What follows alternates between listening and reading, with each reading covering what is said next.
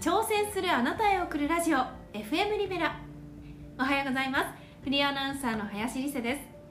この番組は起業やスタートアップ地方企業について楽しく語っていくポッドキャストです駆け出し起業家の杉さん外資系エリートバイリンガル起業家のキヨさんと3人でお届けしますおはようございます、えー日本一暑い町の駆け出し起業家杉ですよろしくお願いしますおはようございます外資系リートバイリンガル局のキヨですよろしくお願いしますはい、えーこの番組ですが、えー都内に限らず地方でも起業を目指したい方独立やフリーランスに興味がある方に向けて、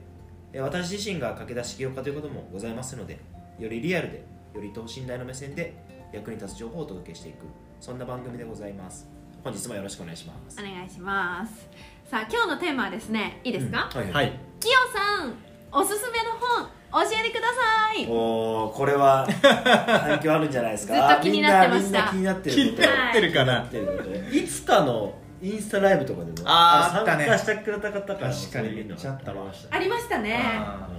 おすすめの本うん何を持ってのおすすめーですかねそう一番ねおすすめの本っていうのが愚問です ねおすすめの本を教えてくださいそのテーマをまず絞ってもらいたいああ絞るそうかじゃあまずリサさんテーマ絞ってテーマ絞るうん例えば自己啓発についてのおすすめの本を教えてくださいお金についてのおすすめの本を教えてくださいとかじメゃあンちタょルっについてのおすすとめの本を教えてください1個前と2個前がちょっとお金に関する話だったので、うんうんお金に関する、うん自分自身の生活のお金に関する自分自身の生活に関するお金、うん、うん、それはなぜその、えー質問を投げてきたかって何に困ってるかですかあ自分自身がお金の管理は下手だなって思ってるんですよね、お金の管理が下う手、んはいはい、うまくするためにはどうすればいいのかなお金の管理をうまくするためにはどうしたらいいか、なんか本から勉強しようかなって思っうて、ん読んだこともあったんですけど、うん、うんいまいちあどの本を読んだんですかそうだったかな、あのお金の基本みたいなお金の基礎かみたいなはいはいはいうん網羅的にお金の話を書いて、はいはい本読みました、うんそれは誰の書籍ですかああ、うん著者までは覚えてないけど、うんタイトルをタイトルをちょっと調べます、うんえーお金管理で一番こうわからないってことですかねそうですねもうどうしたらいいのかはいはいまあそこで言うとあれですかね、まあ、大前提基本で言うと、まあ、僕もいくつかあるんですけど13歳からの金融入門とかはいいかもしれないですへええーそれそんなのあ読んでるのみたそういあのお父さんが教える13歳からの金融入門っていう子供にも分かりやすくへおえ金について説明してる書籍だったりするので、まあ、そこら辺はおすすめかもしれないですね金融入うんうんあとはもう一つえっとね1万円を1億円にするお金の教科書っていうのがあって門何ですかそれは、後でそのなんかここに載せときますけどあ載せましょうあのはい1万円がそう1億円えっと、1万円を1億円にする13歳からの億万長者入門ってみんな読みたそうな本でし 読ょ、みたいなんで読んでなかったの読みたそうい読みたい13歳からの億万長者入門とかそのさっきの13歳からの金融入門っていう、うんうんお金の基本っていう本よりまず子供に教えて向けに説明してみたらああそういう本の方がいいんですね、うん、あすごくわかりやすく説明しますねこれはあそうそう、へうーん、だからまあそこだけじゃなくてもその子供に教えるとか子供から学ぶとか、うんうん子供でも分かるお金の基本とか入門っていうような近しいタイトルの書籍は結構おすすめかもしれないですねあまーあ、あとはそこを目次と目次読んでもらってあこの目次の章であおも面白そう、うん、これだったらなんか学べそうっていうところからいくのがいいかもしれない、なんかあのおすすめの本を聞きましたけど、うんもっと深掘って聞きたいことはどういう観点で読む本を選んでるのかなっはいはいはていうのが結構気になっていて、いよくそれはいい質問ですね、ありがとうございます、うん、どうやって選んでるんですか僕はまず、まあ、いくつか基準あるんですけどまず一番最後の著者を見てますねうんあそうですか、私著者の全プロ然フ見ィーてルない経か歴もを見てその人が本当にその本を書くようなバックグラウンドを持っているのかとかうわ本当にそのうん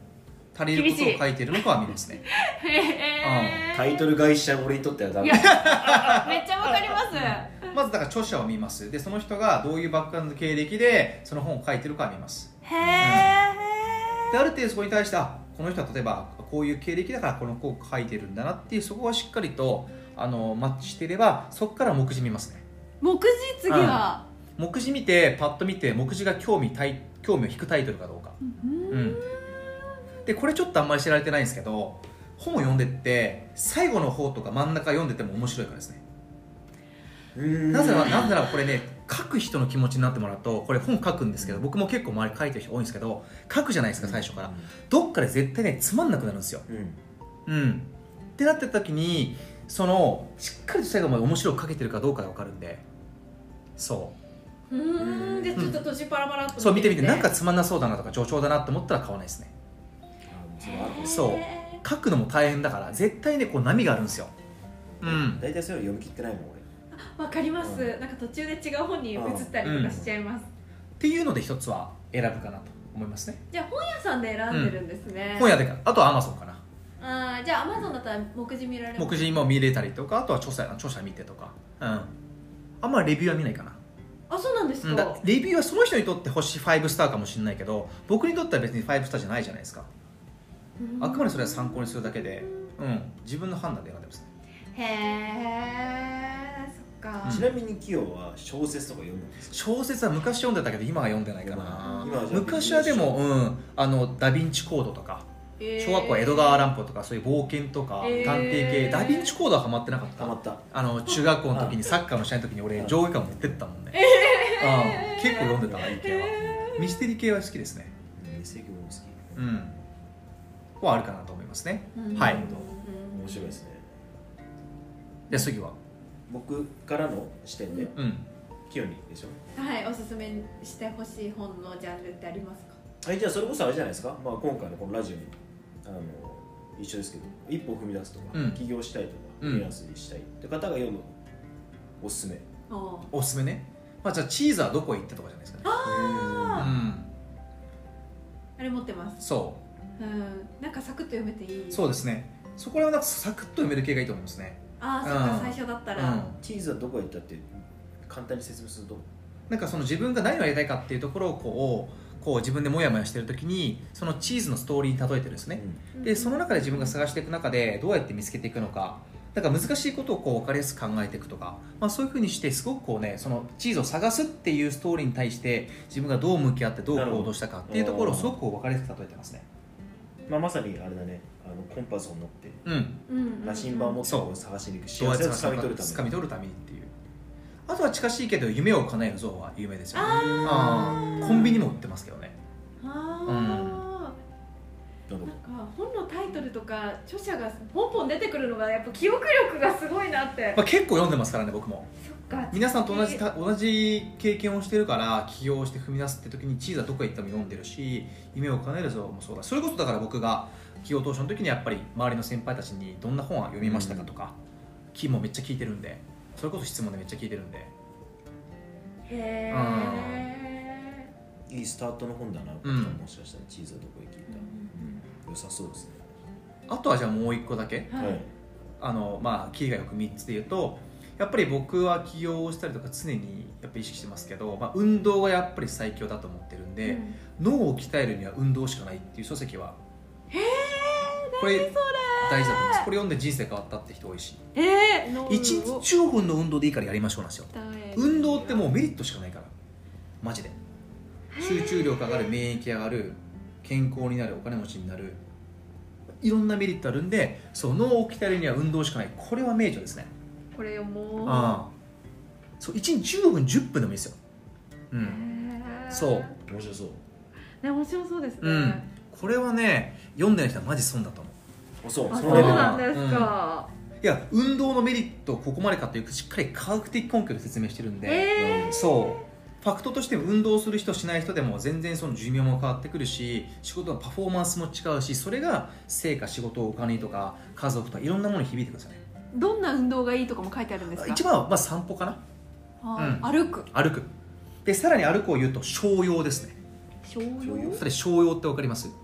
全然わかんない散歩ってのは目的あることを散歩なんですようんコンビニに行くどっかに行くって言っても散歩だ商用は目的なことふらふら歩くことを商用って言いますねへで商用でどんな感じそどうん商な感じ用はとりあえずこうぼーっと外ふらふら歩くぼーっとね何も考えずにーそれでアインシュタインとかバッハとかかの有名な人たちって商用から素晴らしいアイデアとか楽譜を出してるってわけですよ、えーそう散歩じゃないんですよあそう犬の散歩こう散歩してじゃなくて商用っていう感じで後で皆さん検索してもらうと出てくるんですけど目的なくふらふらただ歩くことを商用って言うんですよなるほ何それそんなことほとんどしたことないどいや完全に目的ないはないかもしれない、だから歩くとりあえずダイエットするんじゃなくて商用は何もただこうふらっと外に出て歩くこういうのを3分5分するだけでもいろんなアイデア発想出てくるんで積み上げていくとねすぐ始められいやすそうぐでできするでしょねまあ、もっとあるんですけど運動は皆さんにすぐできるかなと思ったんで、まず15分と言わずに1分でも2分でも運動ジャンプでもいいしスクワットでもいいし、うん、体を動か体せを動ばかすその習慣ですねみんなだから15分大変だと思うんでまず30秒やるでもいいし僕も忙しい時は1分だけを出たするとかもやってるんでへーそう運動は本当に大事だと思いますね人生変わりますか、はいで極論さっきお金の話だったんでこの本を読むか読まないかで皆さんの年収障害年収変わると思います そう言ったら読みたくなもうる今でしょ読むしかだ今か ら大悟さんみたいなない D ラ ボ D ラボでも大悟さんも確かこれおすすめしてたで僕もこれ昔読んでで僕だから起業して今だから3年ぐらいですね毎日ほぼウォーキングしてるんで、うん、雨以外はね、